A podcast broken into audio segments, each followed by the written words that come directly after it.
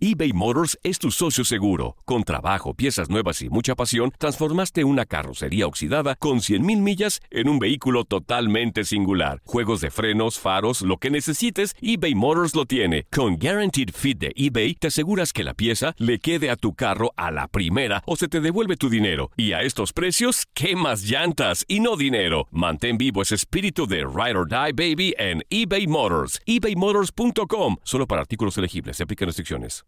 Aloha mamá. Sorry por responder hasta ahora. Estuve toda la tarde con mi unidad arreglando un helicóptero Black Hawk. Hawái es increíble. Luego te cuento más. Te quiero. Be All You Can Be, visitando goarmy.com diagonal español. Hacer tequila, Don Julio, es como escribir una carta de amor a México. Beber tequila, Don Julio, es como declarar ese amor al mundo entero. Don Julio es el tequila de lujo original, hecho con la misma pasión que recorre las raíces de nuestro país. Porque si no es por amor, ¿para qué? Consume responsablemente. Don Julio Tequila, 40% alcohol por volumen, 2020. Importado por Diageo Americas, New York, New York. Hay dos cosas que son absolutamente ciertas. Abuelita te ama y nunca diría que no a McDonald's. Date un gusto con un Grandma McFlurry en tu orden hoy. Es lo que abuela quisiera. En McDonald's participantes por tiempo limitado. Dynamo, Texans y el análisis de lo más destacado del mundo del fútbol. Esto es El Vestidor, con Lester Grange y Rodolfo El Chavo Solés. Amigas, amigos, uh, gracias por acompañarnos. Eso es El Vestidor. Son las 4 de la tarde de este jueves 17 de mayo. Un show cargadito, pero cargadito de información a nivel local el día de hoy. Noticias del fútbol que regresa precisamente el fútbol de alto nivel a la ciudad de Houston Internacional. Y pues por supuesto análisis de lo ocurrido anoche con los Rockets. A todos nuestros amigos de Facebook Live, gracias por acompañarnos a través de la página de Noticias Univisión 45. Chamo, buenas tardes. Señor Grech, buenas tardes, ¿ah? Qué bueno ver- verlo por acá. Gracias a Dios. Ayer, acá. ayer usted hasta por teléfono me decía, gracias por tenerme en tu programa. Y yo decía, pero, pero Pero Lester. este es tu programa decía- también. o sea, Lester, pero, pero tú no eres invitado, tú también trabajas en este programa. Sí, no, no, gracias, gracias por tenerme en tu programa. Fuerza de hábito, yo creo, por tantos años que lo hice así de esa manera. Eh, pero bueno, sin duda alguna ya estamos acá. Oye, buenas tardes y saludos a todas las personas que se van a ir conectando por ahí por Facebook Live de Noticias 45 Univisión y también, por supuesto, por Univisión Deportes Radio, la 1010 10 AM, señor Grench. Señor. Los Rockets, ¿ah? ¿Cómo viste? ¿Cómo te quedó el ojo, eh? Standing ovation para Houston Rockets el día de ayer, porque te digo una cosa. Ajá. Lució campeón ayer, ¿eh? Lució equipo campeón y sé que es temprano y me van a decir vende humo y todo lo que ustedes quieran. Lució equipo campeón. Dele like, dele corazoncitos ahí a Facebook Live de una vez para irle metiendo nivel a esto, señor Grech. El chiste no es llegar, el chiste es mantenerse de ahora en adelante, ¿no? Pero si por la víspera se saca el día, Rockets jugó un partidazo el día de ayer. Hubo momentos Mójese, en los cuales campeón. hubo momentos en los cuales ese equipo de Warriors simplemente no sabía qué hacer. No, totalmente. No sabía qué Lo- hacer. esa misma superioridad que se le vio a Golden State en el primer juego, que dejó a todo el mundo un poco cabizbajo en la ciudad porque se esperaba más, sobre todo para ese Sí. primer juego. Eh, oye, ahora creo que está al revés. Desde la Bahía deben estar pensando también. Los eh, eh, Rockets vinieron a competir, ¿eh? Sí, sin duda alguna. A Vinieron a, competir. dejarse la piel, ¿eh? Y, y vaya, se vio la urgencia con la que jugaron el día de ayer. Desde el primer minuto, Sí. eh, el equipo de Rockets simplemente jugó más inspirado. Sus pases, su penetración, su efectividad desde la duela, desde el perímetro, fue un partido perfecto. Oye, pendiente porque más adelante nos vamos a meter un poquitico más en análisis de este caso, por supuesto, o de esta información o de esta historia de los Houston Rockets contra Golden State. Eso es más adelante a las 4 y 7 hablamos de eso. Pero también, aparte del monstruo de James Harden y Eric Gordon, que ayer también se, se lució con 27 puntos, Así ah, hubo otro monstruo de la ciudad de Houston, el señor Justin Verlander. ¿ah? Sí, sin duda alguna. Justin Verlander sacó la faena el día de ayer. Eh, un partido realmente eh, precioso. Un partido, no vamos a decir perfecto, pero realmente muy bien realizado para ayudar a que Astros eh, consiguiera victoria de 2 a 0 ante Angelinos y está en inmejorable posición para iniciar la serie de fin de semana mañana ante Cleveland. Así que más adelante también nos metemos en materia, por supuesto, con los Astros de Houston. La Copa Oro, señor Grech, regresa a la ciudad de Houston y vamos a tener cuatro, Cuatro partidos por ese pequeño pecho. ¿eh? Sí, sin duda alguna. Es algo que tuvimos uh, de manera exclusiva. Eh, usted, uh, si nos da seguimiento a través de nuestra página de Twitter, arroba el Grech, eh, pudo haber seguido esa información. La pusimos tempranito hoy a las cinco y media de la mañana. y luego en la página de Facebook de Noticias Univisión 45.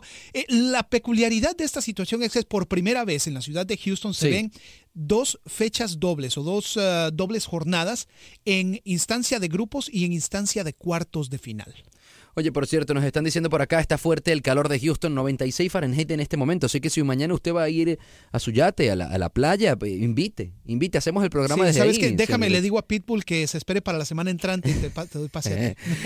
Por ahí nos pueden mandar mensajitos en Noticias 45 Univisión en el Facebook Live o también llamarnos. Recuerden que estamos en vivo hasta las 5 de la tarde al 844-577-1010. Ve la gente poniendo corazoncitos que quieren que también más, usted lo invite más para, corazoncitos, para- claro. No, pero digo, para la playa, que usted lo invite a la playa. Sí, para que me invite a la playa. Bueno, vamos a ver. A ver cómo está el clima mañana. Oye, estábamos hablando, por cierto, eh, fuera del aire del Mundial de Fútbol, de los Mundiales pasados. Claro. La plática estaba bien interesante. Vamos a ver si más adelante tocamos algunas cositas porque usted me, me comentó cosas bien interesantes de esa de la infancia de uno que se acuerda, Ah, ¿no? ¿cómo no? Sí, sí, sí. Así que nos vamos a despegar por un, un momentico, pero ya venimos. Por cierto, Neymar regresó a París y ya se vuelve para Brasil de nuevo. Pero no, él quiere quedarse en París. ¿eh? Él quiere quedarse en el Paris Saint Germain. Todo eso y mucho más en esto que se llama El Vestidor en la próxima parte por Univisión Deportes Radio. Vivimos tu pasión.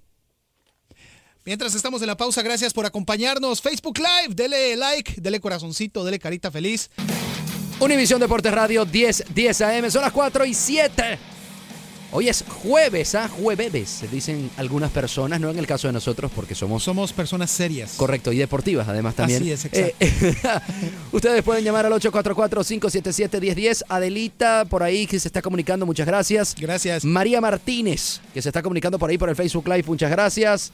Eh, Marlene Cáceres también. César Landeros, muchas gracias César. De la Rosa, Salvador, Jazmín, Román Contreras, muchas gracias. Oye, antes de meternos en el tema de Houston Rockets, porque ahí nos vamos a adentrar un poquitico más, señor Grech. Sí, señor. Eh, vamos a contarle un poquitico a la gente que hoy usted estuvo como maestro de ceremonia del anuncio que se hizo de tener la Copa de Oro de nuevo en Houston y no solamente de tener un partido de la Copa de Oro o dos partidos el mismo día, sino que ahora hay más para, para Houston, ¿no? Sí, eh, recordemos que Houston ha venido albergando partidos de Copa Oro desde hace ya bastantes años y ah, siempre era nada más una fecha eh, en su mayoría, ¿no? O eran partidos de etapa de grupos o era instancia ya de cuartos de final o octavos de final, etcétera, ¿no? Pero en esta ocasión a Houston se le da la oportunidad de tener más que eso. Va a tener dos fechas diferentes, una de etapa de grupos, son fechas dobles o doble cartelera, etapa de grupos y luego cuartos de final. Una, por supuesto, en el estadio BBVA Campus, allá donde juega el Houston Dynamo, y Sí. luego en el estadio Energy, que son los de cuartos de final. Que sería interesantísimo, porque usualmente en cuartos de final, como son dos partidos, lo, lo hablábamos Lester y yo fuera del aire, pudiese tocar alguno de los grandes que te terminan llenando el estadio, que estamos Claro. hablando de México o de Estados Unidos, por supuesto, eh, porque son cuatro partidos de cuartos de final en este caso, de los cuales dos serían aquí en la ciudad espacial. Así que, oye, va a estar, va a estar interesantísimo la Copa de Oro entonces para, para Houston, ¿no? Sí, sin duda alguna, va a estar interesante. Recuerde que las fechas y por supuesto los equipos que todavía no están definidos serán dados a conocer más adelante. ¿Cuándo sería la Copa de Oro exactamente? En el Lester? 2019, el verano del 2019. Próximo año entonces. Sí, exactamente. Y, y las fechas estamos hablando de verano, por supuesto. ¿no? Correctamente, si todavía es demasiado temprano, lo único que se está dando a conocer ahorita son las, ah, las sedes. Más Bueno, en este momento te aseguro que la gente no debe estar nada preocupada por el tema de la Copa de Oro, sino por lo que viene más o menos en 28, 27 días. el mundo entero, El mundo entero se paraliza claro. para vivir un mes completo el, el Mundial de Rusia 2018. Le estoy proponiendo, señor Grech, a ver si ya cuando empiecen a faltar como dos semanas nos adentramos un poco más y empezamos a Me parece perfecto. meternos ya en materia para analizar un poco los grupos del Mundial, eh, las sedes, los kilómetros que van a tener que recorrer, recorrer cada Claro. selección, sobre todo concentrarnos en la de nosotros, la de los latinoamericanos. ¿Qué va a tener que hacer Costa Rica para ganar el campeonato mundial? Ese tipo de cosas, ¿no? Por supuesto. Que es un tema muy, pero muy latente, ¿no? Si México va a poder llegar bendito a su quinto partido o no. Eh, pero bueno, son, son cosas que más adelante vamos a estar conversando y que seguro hoy el día, o en el día de hoy, en el programa de hoy, tocaremos algún poco de, de- del Mundial porque ya, como dice, como decimos, se está acercando muchísimo. Por el otro lado, y nos lo, pregu- nos los preguntan por acá, Lester, que cómo viste el juego de ayer, estuviste ayer en el estadio en el Sí. Toyota Center. Sí, sí, sí, no, sin duda alguna un partido muy completo, más completo de estos playoffs, creo yo, por parte de Rockets, de pie a pa. El equipo tuvo una ofensiva balanceada, solamente tuvo un jugador con menos de 10 puntos en la duela, que se Sí. fue precisamente Clint Capela, 5 puntos, 10 rebotes. Que estaba viendo, por cierto, Ajá. que por el otro lado Golden State, el único jugador, o los únicos dos jugadores con más de, de dos dígitos fue Kevin Durant, que una vez más la partió, hizo 38 puntos, y Stephen Curry, que hizo 16. Correctamente, sí. Porque su otra bestia, Clayton Thompson, hizo 8 puntos. No, no, fue neutralizado el día de ayer, sin duda alguna. Y en el caso de Rockets, la canasta para la gente que está en Facebook Live era de este tamaño, así. No podían fallar, no podían fallar. Bueno, todo lo que fallaron el primer partido tenían que meterlo en el Sí, segundo, hombre, ¿no? pero fíjate, o sea, triples sin balance, o sea, ya cayéndose los jugadores, triples abiertos, triples con prácticamente una mano en la cara. Jugaron motivados, jugaron como equipo campeón, ¿eh? 53% desde la, abuela, desde la duela, perdón, 43% desde el perímetro. O sea, cuando juegas de esa manera, cuando juegas con una rapidez como la que jugaron ayer, rapidez en los pases, puntería en los pases, buena distribución de balón, cuando tienes balance en la ofensiva, ese es el resultado, señores. Estamos hablando que ahora Rockets tendría que jugar o tiene que jugar este domingo en, en, en la Bahía, en, en Oakland, Así es. contra Golden State, el tercero de la serie allá. Luego el cuarto de la serie también lo juega allá y el quinto regresa a la No, ciudad no, de no. Houston. Son dos allá. Son eh, domingo y martes Sí, allá. sí, por eso, domingo y martes juega allá y el, y, y el quinto regresa para Regresa, Houston. que eso sí, exactamente, así es. 844-577-1010 para comunicarse. Oye, gracias a los que se conectaron por ahí por Facebook Live. Nosotros seguimos en vivo hasta las 5 de la tarde y te es. queremos escuchar. Sintoniza la 10, 10 AM. Aquí estamos en vivo en tu carro, en tu trabajo, en donde sea, que estamos hasta las 5 de la tarde. ¿Qué es lo que tiene que hacer Houston Rockets para seguir la victoria y ganar allá, señor Grech? Preguntan por aquí el señor Peque Jugar- Rodríguez. Sí, ju- jugar de la misma manera que lo hicieron el día de ayer, más fácil decirlo que hacerlo, especialmente afrontando los próximos A- a- dos partidos además, allá. Además, hasta co- contra un rival de las categorías de, de, de- de Golden State Warriors. Sí, o sea, y no vamos a decir que, que Rockets está muerto porque no está muerto, es una serie que está obviamente abierta todavía, Totalmente. pero es difícil ir a jugar allá y sacar no solamente uno, sino quizás dos, dos triunfos consecutivos. Oye, gracias por haberse conectado. Métanse en la 10, 10 AM y en la radio y por ahí nos escuchan. Gracias por acompañarnos, chao, chao. A toda la gente que nos acompañó, gracias por estar con nosotros. 844-577-1010, 844-577-1010. ¿Se tendría que neutra- neutralizar también a Kevin Durant o se le deja eh, eh, que Kevin Durant se, se, se, digamos, se, se explaye? Esa palabra no sé si Sí, existe. se pero- desplaye, como se dice popularmente. po- como se dice coloquialmente, y, y se concentra Rockets mejor en Stephen Curry, en Clayton Thompson, en Draymond Green, que, que porque Draymond Green también agarra muchísimos rebotes, eh, de, de manera defensiva es un jugador muy fuerte también. Claro. Eh, se tiene que concentrar entonces Rockets entre, en esos tres, en otros tres y dejar a Kevin Durant que haga lo que haga. Puede ser, puede ser, porque Kevin Durant va a hacer lo que él va a hacer sin importar cuántos hombres le Oye, pongas encima. primero y segundo partido demostró que independientemente de cómo esté jugando el equipo, cuando se la dan a él, es, está seguro, ¿eh? 37 puntos en un partido, 38 puntos en el otro. O sea, el hombre es una máquina Una anotadora. máquina. Ahora, pero si tienes una defensiva como la que tuviste ayer y si sales a jugar con una energía como la que jugaste el día de ayer, vas a estar bien. O una cosa que, que, que Rockets hizo diferente, los lapsos mentales no estuvieron ahí. Sí, las pérdidas de balón eh, eh, eh, fueron muy bajas. Y, Demasiado y- y el movimiento que hubo del balón, me, me había parecido que en el primer, en el primer partido eh, Golden State siempre encontraba un hombre solo. Te lo había dicho fuera Correcto, del aire. sí, sí, lo. Siempre, siempre encontraba el hombre completamente solo y a Houston le costaba mucho penetrar la defensa de, de Golden State. Los papeles se intercambiaron el día de ayer. Claro, y, y vaya, ¿no? En el caso de Rockets, llegó a ser el agresor en ofensiva. Sí. No pudo fallar durante la mayor parte del partido, una efectividad, como ya lo decíamos, realmente envidiable. Y aparte, en defensa llega a forzar 15 pérdidas de balón por parte de Warriors, algo que simplemente no se había visto. Eh, cuando el equipo es así de agresivo y juega en conjunto, en verdadero conjunto, como una sola unidad, este equipo de Rockets es muy difícil de vencer. Escenario ideal ahorita en los próximos dos partidos. Yo sé que me vas a decir que ganen los dos. Eso sería el escenario ideal de todo el mundo. Claro. Pero un poco más realista, creo que traerse por lo menos uno, ¿no? Sin duda alguna. Sin duda alguna, el equipo de Rockets tiene para al menos sacar un triunfo del área de la Bahía. Y estaría interesante que se lo saquen de una vez el domingo, porque eso haría y le pondría mucha presión al, al cuarto de la serie para Golden State, porque si no la presión va al revés. Claro. Si Golden State se lleva el del domingo, entonces es Rockets el que tiene por, por sí o sí Claro. sacar el partido. Tú sabes que a mí me gustan mucho los, los numeritos, me gusta la historia, me gusta Sí. la estadística. La última serie que Warriors comienza jugando como visitante fue en el 2014 contra Clippers. En esa serie terminan ganando el primer partido muy cómodamente, holgadamente. El segundo partido lo pierden, Sí. igual que esta. Después de ahí, el equipo de- despega y realmente no vuelve a ver hacia atrás. Quién O sea, sabe si vuelva a pasar lo mismo. O sea. Golden State lo reventó en, la- en los Clippers entonces en esa serie. Esperemos que no sea el caso. Ojalá ¿no, que no, señor Grech? ojalá que no, pero Eh, bueno. el- pero las estadísticas están para romperlas también. Sí, ¿eh? ¿no? Y es un buen punto de conversación este, el hecho de que es un equipo que a través de los últimos años ha hecho de todo No, y Rockets no ha ganado nada. y Rockets no ha ganado. O Exacto, sea, era el punto que iba a ganó hacer yo. un partido solamente ayer, pero la serie no está para nada definida, la, la serie está totalmente abierta y cualquier cosa puede pasar, ¿eh? Sí, se trató de, de enviar un mensaje, la consigna era mandar un mensaje, se manda el mensaje consiguiendo un triunfo por 22 puntos en esa serie, en ese partido, en el segundo de la serie, perdón, y ahora, como lo dijimos, no es cuestión de llegar, es cuestión de mantenerse. 844-577-1010, 27 puntos James Harden, 27 puntos Eric Gordon viniendo de la banca, ¿eh? espectacular lo de Eric Gordon. Eh, eh, Stephen Curry, 16 puntos, Clayton Thompson, 8 puntos, 18 puntos creo que tuvo Chris Paul. Tengo que volver a chequear mis números, pero creo que eso es lo que tuvo Chris Paul. Así que los mejores, o los dos mejores anotadores de Houston fue Harden y Gordon, y el mejor ano- anotador de Golden State y, y- y el, y uno de dos que tuvo doble dígito fue Kevin Durant. Antes de 38. cerrar el tema, perdón, Chamo, antes de cerrar el tema relacionado de lo de la NBA, eh, mientras todo el mundo estaba enfocado en la ciudad de Houston, el partido de ayer salió la noticia de que James Harden, eh, pues obviamente LeBron James y en el caso de Anthony Davis son finalistas al jugador más valioso de Correcto. la NBA. Rockets también tiene, pues por supuesto, dos finalistas más para el sexto hombre, en el caso de Eric Gordon, que tuvo un partido bastante bueno el día de ayer. Partido espectacular de sexto Sin hombre. ¿eh? duda, sí, exactamente. Luego, el jugador más mejorado, Clint Capella, uno de los candidatos, obviamente los ah, finalistas. Sería Ya, como pues, revelación del año. algo así, como el mejor, o sea, el de mejor desempeño. eh, mejorado, vaya. Sí, sí, O sea, que sí, mejor- i- improve. Exactamente.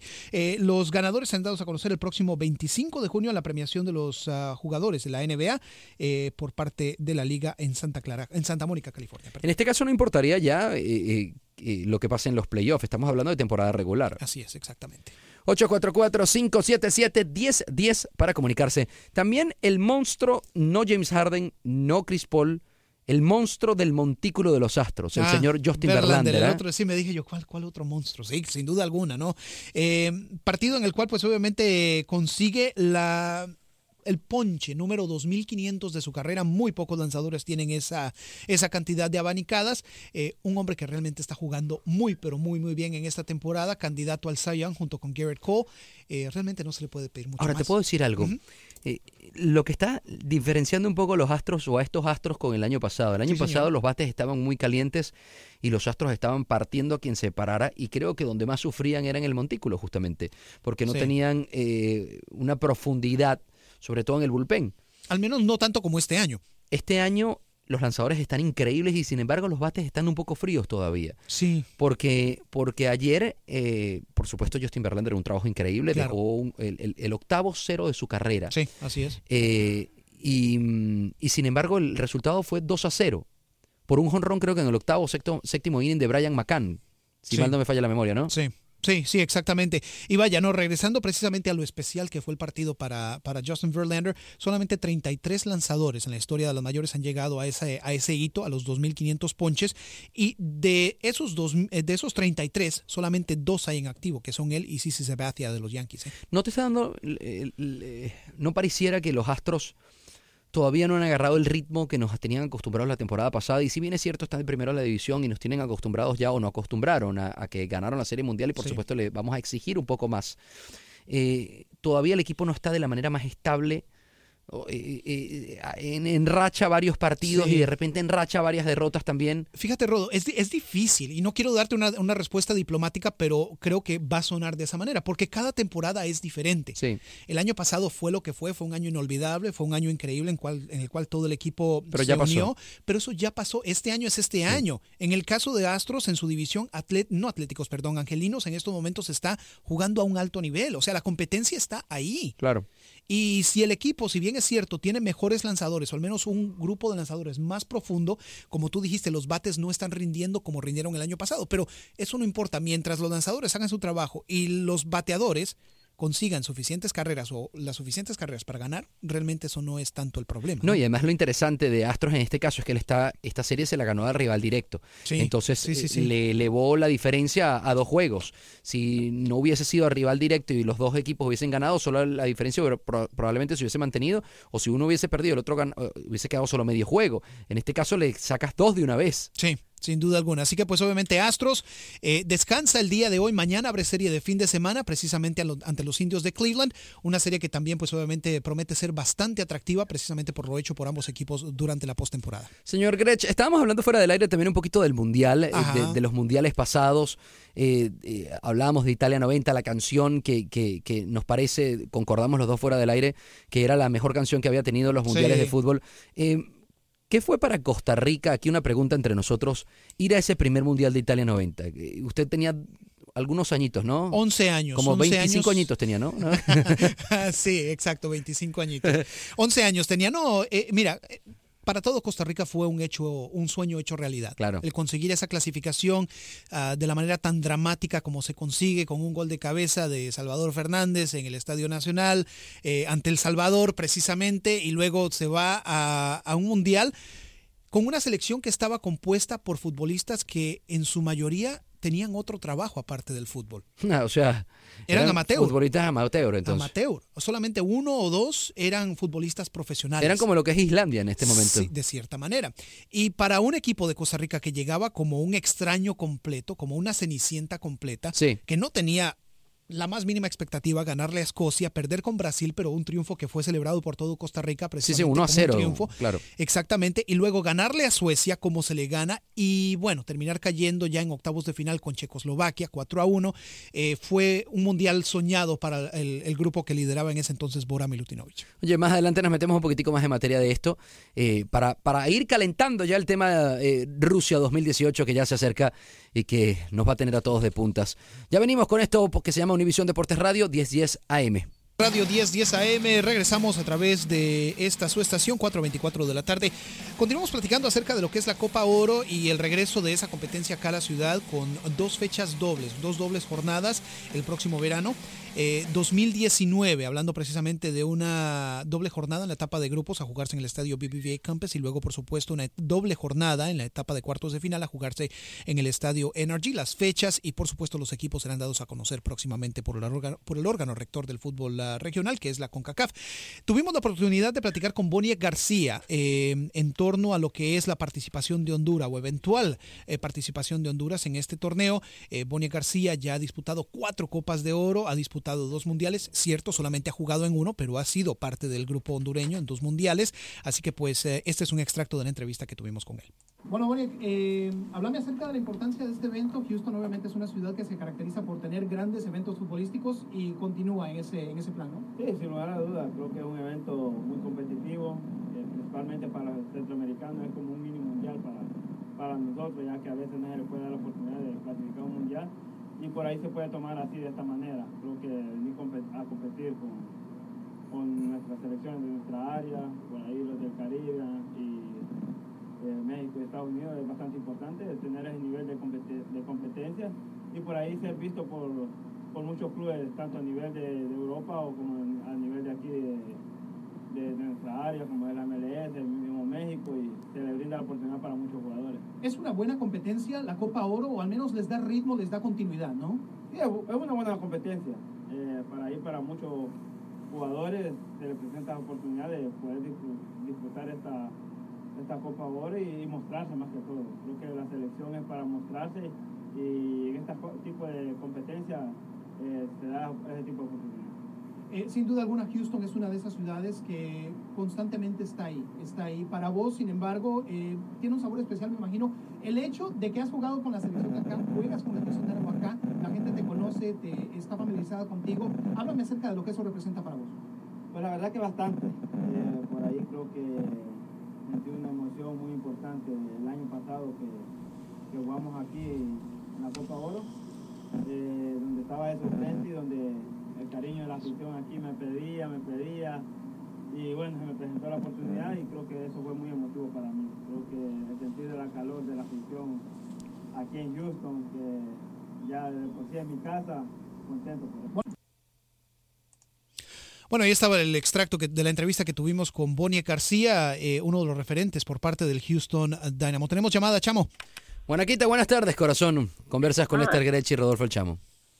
Sí, señor Lester, me gustó lo que estaba diciendo de ese mundial que fue primera por primera vez a Costa Rica. Sí, señora, así es. Mire, este fue en el 98, ¿verdad? No, 90, eso fue en. Italia 90. Sí. Ah, en el- porque fíjese que salió un reportaje muy bonito del Mundial de Costa Rica de que el señor o el presidente creo que les ofreció un carro. ¿Es el mismo mundial? Estamos hablando del mismo mundial. Recordemos que fue el primer mundial que Costa Rica llega a, para el que Costa Rica llega a obtener el pase. Y, y le digo, o sea, cuando Sí. jugaba Costa Rica, todo el pueblo se paralizaba. Pues todo- todo el país, se supuesto. paralizaba. Señor, señor Lester, ¿y qué le iba a decir? Y tenían a un jugador, el morenito, al ¿qué apellido el Redford? ¿Algo así? Hernán Medford, ¿cómo no? Pero se Ajá, sabe entonces. lo mira. tenían Sí, en la sí, sí. banca, lo tenían en la banca. Sí. No, no le daban mucho a él de que Hernán podía hacer Medford, de hecho, señora, met- Hernán Medford es lo el que le termina metiendo el gol del triunfo a. Suecia. Qué hermosa historia esa de Costa Rica. Sí, sí, sí, bastante bonito. Gracias. había oído. No, ¿y sabe qué?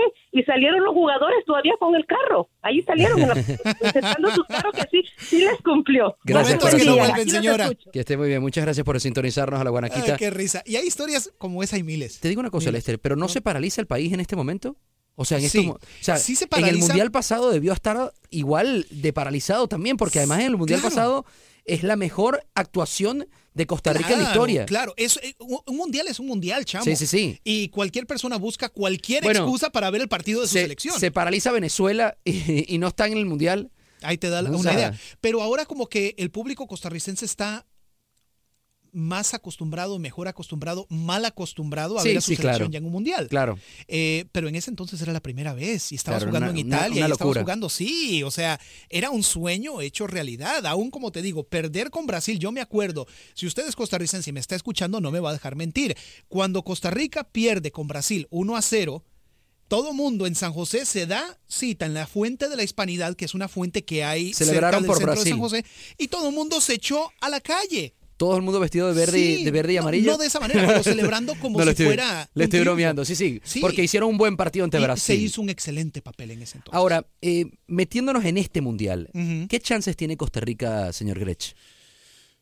Quiero que me dé dos. Sí. Quiero que me eh, tres, le voy a pedir. A ver.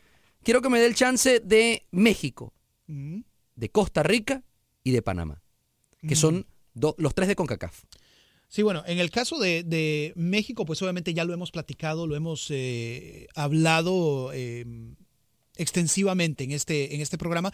Creo yo que si México llega a rendir buenos partidos ante Alemania, quizás sacándole un empate a Alemania, vamos Sí. a decir, eh, y sacando también un buen partido, obviamente ante Brasil se da la posibilidad de hacer cosas grandes en la próxima etapa. Pero usted no cree, Ajá. lo que pienso yo personalmente, que el rival de ese grupo, por más que mm, eh, entiendo que el primer partido es con Alemania, durísimo le tocó el primer partido, Extremadamente duro. eh, no es Alemania el rival. Es Brasil. No, no, no. El, el rival en ese momento y en ese grupo es Suecia y Corea del Sur. Con es ellos, cierto, perdón, disculpa. con ellos te tienes que matar para la clasificación. Sí, no, sin duda alguna. Sin porque duda estamos alguna. entendiendo que Alemania va a pasar de primero. Sí, sin duda alguna. Eh, Alemania lo das por un hecho, a priori, de que va a pasar de primero. Oye, le doy 95% de que pase de primero a Alemania. por su pergamino de, de campeón mundial, ¿no? Campeón defensor, Eh, eh, es el mismo proceso. De nuevo, Joaquín Lowe. Eh, ojo, puedo equivocarme, y, pero te aseguro que en este momento todo el mundo firma México pasando de segundo. Sí, no, y, vaya, sin duda alguna, si puedes, como tú lo dices, conseguir resultados positivos, victoria, victorias de preferencia, obviamente, ante Suecia y ante Corea del Sur, pues obviamente cualquier cosa puede pasar. Ahora. Ah, ahora te digo otra. Ajá. Si México sí logra meterse de primero en ese grupo, porque sería lo espectacular, si dices tú, le saca un empate a, a Alemania y después eh, termina eh, ganándole a Suecia y a Se Corea del una Sur, combinación de resultados ahí. y, sí, y termina exacto. pasando México de primero, México probablemente evite a Brasil. Sí. Entonces tendríamos probablemente a Brasil, Alemania ya matándose en octavos de final y México con un rival a priori Más accesible. mucho más accesible. Estaríamos hablando de Suiza o de la misma Costa Rica también. Cualquier cosa puede pasar. Porque Costa Rica está en ese pasar. grupo, Sí, justamente. exactamente. A Costa Rica, pues obviamente también eh, me parece que también tiene un, un- un paso un poco difícil. Y te digo una cosa, Ajá. Grech. Eh, si tú me hubieses dicho a mí el Mundial pasado que Costa Rica se metía de primero en ese grupo de la muerte, Jamás te lo hubiera creído. na- ni- yo creo que no te lo hubieses creído ni tú mismo. No, yo no lo creía. Por eso, y, y ahora Costa Rica lo respetas más también. Sí. Entonces sabes eh, que puede meterse también a octavos de final en ese grupo. Es Sí. más, tiene un grupo creo que hasta más accesible que México. Quizás un poco Porque más. tiene Brasil, que entiendes que puede Sí. pasar primero. tienes a Suiza, tienes a Costa Rica y el otro en este momento creo que es Túnez. Túnez. No, Túnez. ah, Lo, lo verificamos. No, no, Panamá creo que está con Túnez. Ahorita, ahorita lo. lo- Panamá está con Túnez. ahorita Panamá lo, está ahorita con lo- Túnez. ahorita lo verificamos. Sí, exactamente. Panamá está con Túnez eh, y vaya, no, sin duda alguna, Panamá también necesita. eh, eh, Panamá es una de esas selecciones que no llegan con muchas expectativas. Nadie espera mucho de Panamá, vamos a ser honestos. Eh, tuvimos la oportunidad de hablar con Adolfo Machado en entrevista que va a salir precisamente este próximo domingo en Contacto Deportivo Extra acerca de Panamá y sus posibilidades. Serbia, perdón. Serbia. Es el otro del grupo de Costa Rica. Sí, exactamente. Eh, pero en el caso de Panamá, te digo, eh, Panamá quizás por el hecho de que no tiene tanta presión puede llegar a hacer cosas interesantes, uno nunca sabe. Sí, pero, pero Panamá, eh, pienso, y lo decía ayer con un grupo de amigos, y se lo decía a Alex Manegas también, me decía, entonces que no vaya al Mundial, porque yo, lo que yo pensaba es, Panamá ya hizo lo que tenía que hacer. Panamá se metió al Mundial, Panamá está en la cita. Panamá Sí. lo que tiene que hacer ahora es llegar ahí, aprender y, y evitar que lo goleen, que, que dar una Dar buena... un papel respetable. Una buena, una buena, una buena cara, ¿no? Eh, me metí en el Mundial porque estoy para jugar el Mundial. Sí. Sí, no, sin duda alguna. Eh, si uno va a una competencia de este tipo es para dar un buen papel, eso está por dado, ¿no? Sin duda alguna, en el caso de Panamá, eh, te digo, al hablar con Adolfo Machado, esa es la consigna, llegar y dar un buen papel. Ahora, tiene un grupo que hay dos, dos equipos muy duros, que es Bélgica e Inglaterra. El otro es Túnez. Así es. Pero sin embargo, mira, nunca le tengo fe a los ingleses. Terminan, eh, no así, se espera tanto de ellos, los hemos esperado por tantos años y nunca terminan de hacer ningún buen papel. Son los tres leones de papel. Totalmente. Sí, sin duda Entonces, eh, ahorita hay una, hay una selección inglesa que es joven, una selección inglesa donde si, si su figura se explota, Harry Kane, pueden hacer cosas interesantes. Del otro lado está Bélgica, que línea por línea tiene un equipazo, ¿eh? Sí, no, no, no, sin duda alguna es uno de los top 5 del mundo. Oye, Bélgica. Si Bélgica no se mete con ese equipo en, entre los cuatro primeros, eh, yo lo vería como fracaso, ¿eh? Sí, sin duda alguna. Y fíjate, precisamente relacionado a la selección inglesa, eh, el día de ayer se dio a conocer precisamente la lista de 23 ah, jugadores, que también va a ser la lista final. Y lo presentaron de una manera increíble, por Lo cierto. presentaron de una manera increíble y el Manchester United extiende su racha. desde 1950 ha estado aportando continuamente jugadores a la escuadra mundialista de Inglaterra. Es el único equipo que tiene esa racha. Desde 1950. Esta vez el. Manchester City también tiene, tiene, tiene, Tiene varios jugadores. Pero sí, lo del Manchester El United. Tottenham también. Espectacular. Cuatro jugadores tiene Manchester Bueno, United. el Tottenham tiene a Dele Alli, tiene a Harry Kane. Dele Alli, Harry Kane, Danny Rose, eh, Kerrion Tripper. ¿Cuáles son los, de, los del City? Eh, Sterling es uno, me imagino. Raheem Sterling es uno. Déjame ver, ah, por aquí los tengo, por aquí los tengo. Porque Kevin De Bruyne va para Bélgica, porque es sí, belga. correcto. Eh, pa, pa, pa, pa, pa, pa, pa, me pareció haberlos visto, te soy honesto, pero no los tengo acá. Bueno, lo debemos Bueno. ahí. Eh, más adelante seguimos conversando de esto al 844-577-1010. 844-577-1010. Uno que estaría justamente en el Mundial, en la selección mexicana, es el señor El Chucky Lozano, que al, pre- al parecer es pretendido por el Valencia para sustituir a Gonzalo Guedes. Oye, y estaría genial que llegue el Chucky a la Liga Española. La Liga Española es una liga mucho más mediática que la Liga Holandesa, que es donde en este momento está ahorita el Chucky Lozano Mucho más competitiva. y le daría, además de ser más competitiva, le daría una proyección al jugador muchísimo más grande de la que tiene en este momento. Porque te aseguro, al momento de llegar a la Liga Española, si hace un buen trabajo en, en el Valencia, cuidado y si un equipo grande no lo termina llevando, ¿eh? Sí, no, sin duda alguna, no. Los naranjeros están en estos momentos en búsqueda de opciones. En ofensiva, el Chucky Lozano, pues obviamente ha estado haciendo las cosas bien en Holanda, así que es una opción extremadamente atractiva para el conjunto valencianista. En la próxima parte hablamos un poquitico más del Mundial Rusia 2018, porque no, también Neymar llegó a París y, Y se ya se fue. ya venimos, esto es Univisión Deportes. Univisión Deportes Radio 10 10 AM. Aquí volvimos, por supuesto, contigo. Cerquita, esto se llama El Vestidor. 4 y 38, jueves 17 de mayo. Estábamos hablando un poquitico del Mundial, señor Grech, calentando 28 días. Ahí sonaba la, la publicidad de Univisión Parece Deportes mentira, Radio. ¿eh?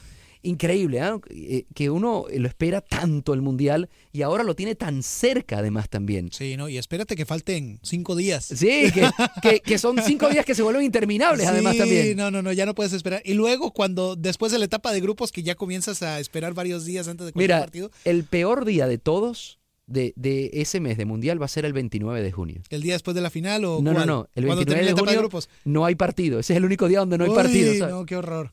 Qué horror, sin duda alguna, no. Y vaya, esa es la belleza del Mundial, es la belleza de esa fiesta a la cual nos sumamos todos a cada cuatro años, en la cual pues obviamente está bien ir a ver un partido antes del trabajo, levantarse a las 3 de la mañana para ver en sus pijamas el partido de su selección favorita. Está bien, todo se vale. Todo, se, vale. Todo se vale llegar tarde al trabajo. Eh, uno tiene que mandarle, le digo a toda la gente que nos está escuchando, a los hombres que nos están escuchando, tiene que uno desde ya ir preparando la casa. Claro. Ir preparando la mujer. Sí, sí. Sí, claro. Mi amor, Psicológicamente eh, diciéndole. Mi amor, mira, es un mes donde no te voy a prestar atención. Quiero que lo sepas desde ya. Tú sabes que te quiero, te adoro. eh, serás la mujer de mi vida para siempre, pero va a haber ese mes ¿Y cómo te va a ir después del Mundial? donde no voy a ¿Cómo te tener va a ir ningún tipo de atención para ti. Uh, Señor Grech, hágalo. no te pelan. Hágalo. Luego Yo no que te la- pelan. ah, bueno, ah, bueno. de- que no diga Eh, que yo no eh, después se lo bueno, dije, ¿eh? Por lo menos para que no la agarre desprevenida a ella. Mm. Rigo, buenas tardes. Conversas con Lester Grech y Rodolfo El Chamo. Adelante.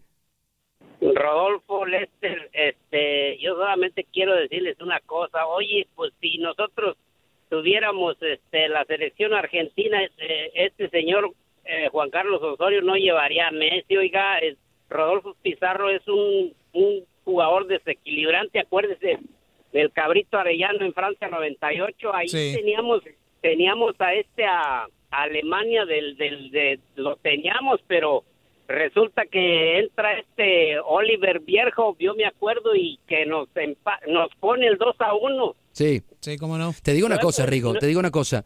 La, la, realmente la, la, lo de los jugadores con no alturas es por el gallito Vázquez. Por eso es que no, supuestamente el gallito Vázquez no, no se lo terminan llevando, pero estoy de acuerdo contigo. Yo quería que Rodolfo Pizarro estuviese en el Mundial. A mí me pareció muy raro. Yo no, enten- no entendí, porque además está en un mejor nivel que por lo menos Giovanni Dos Santos está en un mejor nivel. Y aunque yo también claro, quisiera, también, aunque yo también quiero ver a Giovanni Dos Santos porque termina siendo un jugador referente de la selección mexicana, oye, si me ponían a elegir, tienes que llevar a los que están en mejor nivel. Claro. Claro, En claro. teoría. Ahora, ahora mire, pues para eso tienes los grandotes arriba. ¿Para qué los quieres si no los vas a bajar a que defiendan también, verdad? Sí. Claro. creo que Ale- no creo que Alemania tenga los 11 jugadores que van a estar en el campo tengan este seis pies para arriba, no hombre. Un jugador, un jugador bajito puede marcar a un a un jugador este sabiéndolo marcar. Sí, Pero es- usted sabe, us- usted sabe que eso es más de mentalidad. Si yo quisiera que en el próximo proceso este Matías Almeida fuera el,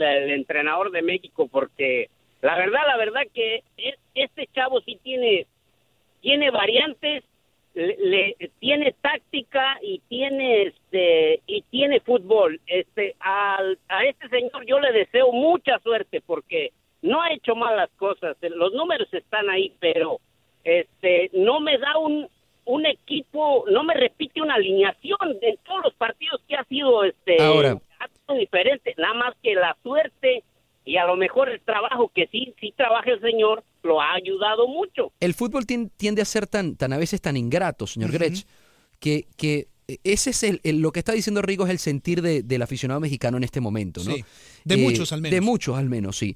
Eh, sin embargo, si termina la selección mexicana haciendo un buen papel, entonces van a tener todos, y, y- y nosotros nos vamos a tener que incluir un poco también en, en decirle a Osorio, oye, ¿Sabes qué?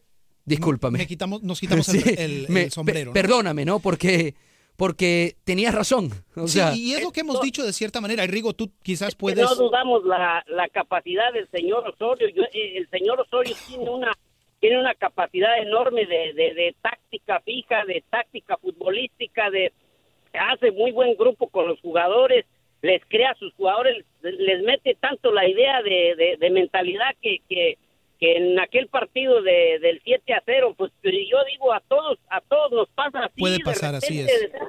eh, llegamos en una noche oscura que ni siquiera mirábamos el balón. Este Ochoa es una es una pared en, en, en, en el arco. Eh, los defensas, Héctor Moreno, Layún, todos se quedaban viendo unos al otro. Y ahora, desde la banca tienes que decirle, si ya te están metiendo un 3 a 0 en un, en, un, en un torneo de esa índole, vas a decir, ¿sabes qué? Ya no quiero más goles, ciérrense atrás, este, eh, defiéndanse, porque no, no hay reacción. sí. Sí. Señor Rigo, muchísimas Pero yo gracias. sí le- Yo sí, le, deseo, yo sí le deseo suerte al señor Osorio porque este todos todos tenemos derecho a trabajar. eh, nosotros mismos somos inmigrantes aquí, ¿verdad? Y este cómo cómo nos tratan, pero vamos a demostrar con trabajo y todo que que, que, que estamos aquí por por eso. Señor Rigo, también. Le, le- pregunto, le pregunto y- rapidito ya, muchísimas gracias, pero le pregunto rapidito, ¿hasta dónde usted cree que México llega en el Mundial de Rusia 2018? Yo sí creo que llega al quinto partido. eh, ustedes están diciendo lo cierto, un empate con Alemania y se le puede ganar a Alemania, no es imposible, somos 11 contra 11, acuérdense de Francia 98, ya lo tenemos, ya lo tenemos, ya lo tenemos en la lavadora y ya nomás echarle el enjuague y listo. Es que, mira, eh, hay que ver Gracias, también el don Rigo, impacto, gracias. gracias, Rigo, eh, el impacto psicológico positivo que tendría un empate con Alemania para o- México. bueno, si le ganas, Lester, Bueno, el, si el- le ganas, el- pero aún el un estado empate. anímico sería espectacular. La motivación que tendría la selección mexicana sería increíble. México tiene que salir a comerse a Alemania. México no tiene tampoco, eh, eh, es verdad lo que él dice, respetando la- la- las diferencias de, de- probablemente de fútbol que hay entre Alemania y México, México tiene que salir a comerse a Alemania. Sí, sin duda alguna. No tiene que salir a jugarle al menos al tú al tú. Eh, por el simple hecho de que una selección como Alemania, lo hemos dicho, ¿no? Eficiente, fría, calculadora. eh, Y te digo una cosa más. Ajá. México tiene, eh, Osorio tuvo que haber aprendido de la semifinal de, la, de los cuartos de final de la Copa América Centenario con Chile. ¿Quieres pensar? Tuvo que haber aprendido de la semifinal de la Copa Confederaciones con Alemania. Tuvo que haber aprendido con esos equipos, ¿eh? Sí, y, con es- y con esas palizas. Mira, mira a Alemania, que hizo lo que hizo precisamente en la Copa Confederaciones eh, con un grupo de muchachitos. O sea, es una selección que viene desarrollándose eh, pensando a futuro y aún así esos jóvenes están dando un nivel de fútbol altísimo. Pero como tú dices, sin duda alguna, si México sale a jugarle al tú por tú a Alemania y si saca un resultado positivo, victoria o empate, eso podría cambiar completamente el Mundial de Mira, México. si, si México se mete de primero en el grupo, logra meterse de primero, eh, primero en el grupo, porque en este momento todos lo damos de segundo. Eh, eh, es lo fácil decir que va, va a pasar de segundo o que no va a pasar, porque, porque del otro lado está Suecia también, porque te- va a tener que medirse con Suecia y el partido con Corea del Sur es un partido difícil también. Sí, claro. Pero bueno, yo si me preguntan a mí, yo sí lo doy de segundo, porque yo creo que México va a pasar a octavos de final. Pienso, ciertamente siempre lo veo en los mundiales pasando a octavos de final, va a pasar a octavos de final. Lo complicado ahí es el cruce que va a tener en octavos de final. Esa es la incógnita. Porque entiendes que Brasil, Brasil que está volando, Sí. va a pasar de primero en su, en su grupo. Sí. Román, buenas tardes. Conversas con Lester Grech y Rodolfo El Chamo. Hermanito, buenas tardes. Sí, bonito, ¿cómo le va? Tengo gusto de poder saludarlo otra vez.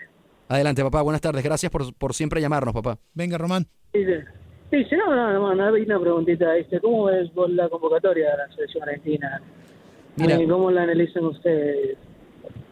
Ciertamente San Paoli no tiene el equipo. Eh, que, que esté pidiendo 35.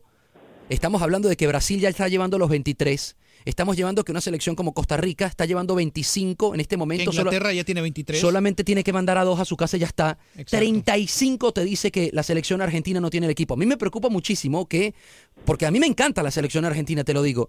Eh, mayo 17, faltan 28 días para el Mundial. Argentina debuta el 16 de junio con Islandia y todavía... Menos de un mes. Todavía estamos hablando de que tiene 35. Además, Messi, oye, Messi jugó el amistoso de Sudáfrica y entiendo que se lo pidió eh, Gerard Piqué diciéndole, oye, juega para que nos paguen más dinero, porque tenía Messi que jugar ese amistoso con el Barcelona. Pero Messi ya tiene que estar eh, en E6 entrenando con Argentina. Sí. Sí, definitivamente, ¿no? Y es una selección que eh, tiene demasiado talento y quizás he ahí la razón por la cual San Paoli se ve obligado, de cierta manera, a traer tantos jugadores a la convocatoria. Por el, simple, por el simple hecho de que no está seguro, o quiere estar seguro, más bien, de llevar a los mejores para el Mundial de Rusia. Y te digo una cosa, creo que la lista la hace Paulo Dybala en vez de Mauro Icardi. Icardi lo están poniendo ahí para esos 35 para después descartarlo. Sí, creo quizás, que quizás. le va a terminar dando el chance a Paulo Dybala. Se le lesionó Biglia y sin embargo él sigue creciendo o creyendo en, Pa- en, en Biglia, en Lucas Sí. Biglia y, y, y, y soltó a no, no, no está llevando a Craneviter. Entonces Que eso también es una sorpresa mayúscula, creo yo. no No, entendí eso tampoco. No, y yo tampoco, ¿viste? Pero la verdad, ¿viste? Como te digo, a mí se me hace una locura, exagerada, ¿viste? Tenés demasiados jugadores. Es cierto que tenés para dónde escoger y todo, pero tenés tiempo para irlos viendo, para irlos conociendo. ¿Y para qué llevas tanto, viste? En vez de de tener 35, concentrate con los que tenés y con los que vas a jugar. Porque así ningún jugador está tranquilo en la concentración y bueno, a lo mejor yo voy a hacer el cuerpo afuera, a lo mejor yo que voy a estar adentro. Mira, Pero Argentina, nada, eso ya- Argentina, el partido más difícil que va a tener en los primeros cinco partidos, estamos hablando de grupo que son rivales complicados, porque Cro- Croacia te puede complicar, Islandia te puede complicar. I- Islandia dejó a Croacia para el repechaje. ¿eh? Sí, sí, La sí. gente me dice, Islandia no, está Islandia está muy fácil. Y Nigeria, que siempre le hace Es buen partido a. Argentina. En octavos de final se va a enfrentar, en octavos de final, si pasa de primero, se enfrenta con el grupo de Perú, Dinamarca, Francia, que entendemos que puede ser Dinamarca o Perú, que Francia pasara de primero. El cruce más difícil que va a tener antes de llegar a semifinales, antes de los primeros cuatro, es el de cuartos de final. Porque el de cuartos de final, que, que ese partido es en Sochi, justamente, si Argentina llegara a pasar de primero, estamos hablando de que se enfrenta al que quede primero en el grupo de España o Portugal. Ay, es una locura, ¿viste? Y es como te digo, a mí... Pudiésemos eh, tener un Cristiano no Messi en cuartos, ¿eh? Hoy en día no hay equipos pequeños, todos son grandes y todos llegaron ahí por mérito y, y salís en una tarde mala y te comes una buena cantidad de goles, ¿viste? Y, Sí, sí. y ese es el problema, que, que vos se confías y decís, no, puedo jugar con la camiseta. Sí, pero hoy en día la camiseta ya no juega. No, no, no, la historia ya desde hace rato dejó de jugar. Hermanito Sí, Román, claro. gracias por siempre Román, por tu comentario mucho, que tenemos eh. que agarrar otras dos llamadas, papá, un abrazo. Sí, igualmente, ¿viste? Alberto, buenas tardes, conversas con Lester Grech y Rodolfo El Chamo, adelante, hermanito. Sí, buenas tardes. Acá Buenas tardes, Houston. Alberto. Sí. Oye, nada más así de voladita. Eh, ¿sí, sí has visto jugar al portero de Alemania? ¿Sí sabes quién es? El portero de, Alemania, bueno, eh, está Sí. llevando en la lista Neuer. A Neuer, sí, a Neuer, sí. Ah, no, oye. Sí, sí, sí lo has visto jugar. ¿Sí sabes quién es él o cómo juega?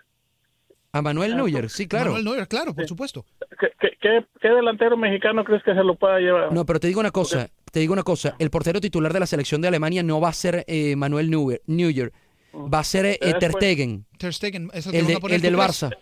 Bueno, Sí, ¿Te das cuenta la calidad de, de- de juego? Ahora, a mí yo soy mexicano, pero yo no he puesto sobre México en Ale- contra Alemania. No, no, no, está bien. Alemania, Eh, ojo, Alemania. nosotros hemos dicho que Alemania está más arriba que México. Vamos a estar Sí, claros. sí. Pero, Ajá. pero son 11 Sí, contra no. 11 y en 90 minutos Sí. puede pasar cualquier cosa.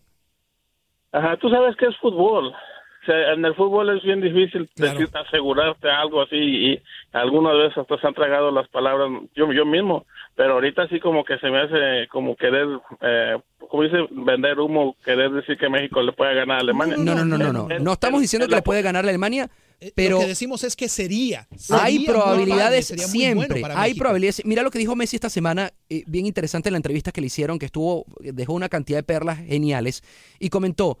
El fútbol es más difícil en este momento que hace muchos años. Es más táctico, es más estratégico. Un equipo Sí. de medio pelo se, te, se te- te hace un gol tempranero y se te mete los, los, los 11 atrás y después no le entras por ningún lado. por extensión no estamos diciendo No, tampoco no, no, que no, México no, sea no de medio y hablo- no, pelo. y no te estoy diciendo que de- México sea de medio pelo, ¿eh? Sí. No, no, no, te, no te estoy hablando de tu programa, no estoy diciendo que ustedes dijeron un comentario. Todo, mu- ahorita todos nosotros los mexicanos de- decimos que, y si sale el chicharito conectado, olvídate, y si esto pasa, esto, lo otro. En primer lugar, no tenemos un 10. Ahora, la- las, las palabras que las dijo Leon- este Messi, no las dijo este Cabrito Arellano, no sé cómo, quién. Tú, tú le das un 10 en México, ¿quién es un 10 en México? Dime, así honestamente, un 10. Un, Un, un- un, un quarterback, un un- orquestador. un 10 en este momento creo que, que, que si nos pusiéramos No a hablar un hay. 10 no, no, no existe. No hay un 10 o sea, puro, no hay. un, nato di- no un hay. 10 puro, nato, que te distribuya, que te toque. Sí. Eh, está complicado encontrarlo, ¿no? Pero, pero Sí. ciertamente México arriba tiene arsenal. O sea, el Chucky Lozano está en un muy buen nivel, ¿eh? Sí. Carlos Vela a mí me gusta muchísimo también, por más que ahorita esté jugando en la Major El Chícharo en sí también. sigue manteniendo su nivel, Car- Carlos Vela. Y el Chicharo, eh, los mexicanos lo, lo han, le pegan mucho al Chicharito Hernández. Ah, lo, lo pero- hemos, lo hemos engrandecido al Chicharo, Sí, pero, pero- honestamente pero es que es no, un buen no, no, jugador, no. es un El- jugador, Oye, el, el Chicharo Alberto es un, es, un, es un nueve muy oportunista, ¿eh? Sí, pues Sí. Oye, otro, Claro. ajá, bueno, independientemente de cómo le vaya a México o, o no, este mundial va a ser catalogado por el, el más de cosas oscuras que pasan. Les recuerda que vamos a estar en Rusia. Si en Brasil no nos la acabamos con el arbitraje, ahora imagínate en Rusia todas las cosas que va a haber. hablas de corrupción, hablas de... De, de cosas oscuras como que no sé por qué pasó el balón y que por qué el árbitro dijo esto. Ajá, el- el- resulta que expulsaron a un jugador antes de que saliera. ¿Qué sé Pero yo? este- este mundial tiene ver, sí. Tiene bar, bueno, va a tener bar, así este que vamos a ver este qué mundial va a tener bar, así que vamos a ver qué tal No, es. pues, es, Rusia, imaginas que... No vayan a salir con que se fue la luz y que a Chuchita la bolsearon después. Alberto, muchas gracias por comunicarte, hermano. Abrazo, Alberto. 844-577-1010. Hablando de cosas oscuras, yo eh, ahí difiero un poquito con el Haciendo tema. la transición a Sí, las yo, cosas yo difiero un oscuras. poquito ahí con Alberto porque independientemente de que yo también pienso que no era penal lo de Robben en, en Holanda, sí hubo un penal en el primer tiempo, eh, en el minuto 43 que no le, que no le pitan a Holanda, ¿eh? Entonces hay que tener un poquitico de Balance, memoria, sí, balance, sí, balance. De, de memoria no selectiva, ¿eh? Sino hay que acordarse de todo. Pero bueno, eh, hablando de cosas oscuras, esto sí es una cosa oscura. Eh, eh, el, el grupo terrorista Daesh ha vuelto a amenazar de muerte a Messi y a Cristiano. Ronaldo. Qué espanto publicaron una imagen editada donde aparecen los dos astros con un cuchillo en el cuello antes de ser decapitados en el Mundial de Rusia. Eso, por supuesto, haciendo alusión de que pudiesen hacer un atentado terrorista en Rusia. ¿eh? Daesh, ah, para la gente que no lo sabe, está afiliada a la organización terrorista ISIS y pues obviamente con el mensaje que distribuyeron a través de redes sociales en el cual sale destruido el logo de Rusia 2018, también sale un mensaje diciendo el suelo se llenará con tu sangre. Y justamente ambos jugadores en ese mensaje están... eh, subyugados en el campo, precisamente con dos personas encima de ellos, dos enmascarados, encapuchados, a punto de cortarles la garganta. Va a estar complicado Espantoso, eso. Oye, em, muchísimas gracias. Nos escuchamos mañana a las 4 de la tarde en el vestidor. Mañana Lester está libre. Yo sí estoy por acá. Hablaremos y nos meteremos un poquitico más en el Mundial, que por cierto estaré en el Mundial eh, y ahí vamos a estar llevando reportes desde el vestidor, o mejor dicho, desde Rusia para, Para el el vestidor. Se les quiere un mundo, señor Grech. Muchas gracias por acompañarnos. Recuerde que aquí se queda en buena compañía con Rodolfo Zulés el día de mañana de 4 a 5 de la tarde. Chao, chao. Aloha mamá. Sorry por responder hasta ahora. Estuve toda la tarde con mi unidad arreglando un helicóptero Black Hawk. Hawái es increíble. Luego te cuento más. Te quiero. Be All You Can Be, visitando goarmy.com diagonal español. Hay dos cosas que son absolutamente ciertas. Abuelita te ama y nunca diría que no a McDonald's. Date un gusto con un Grandma McFlurry en tu orden hoy. Es lo que abuela quisiera. Barapapapa. En McDonald's participantes por tiempo limitado. Hacer tequila, Don Julio, es como escribir una carta de amor a México. Beber tequila, Don Julio, es como declarar ese amor al mundo entero.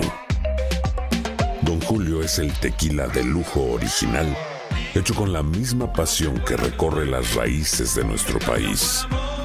Porque si no es por amor, ¿para qué?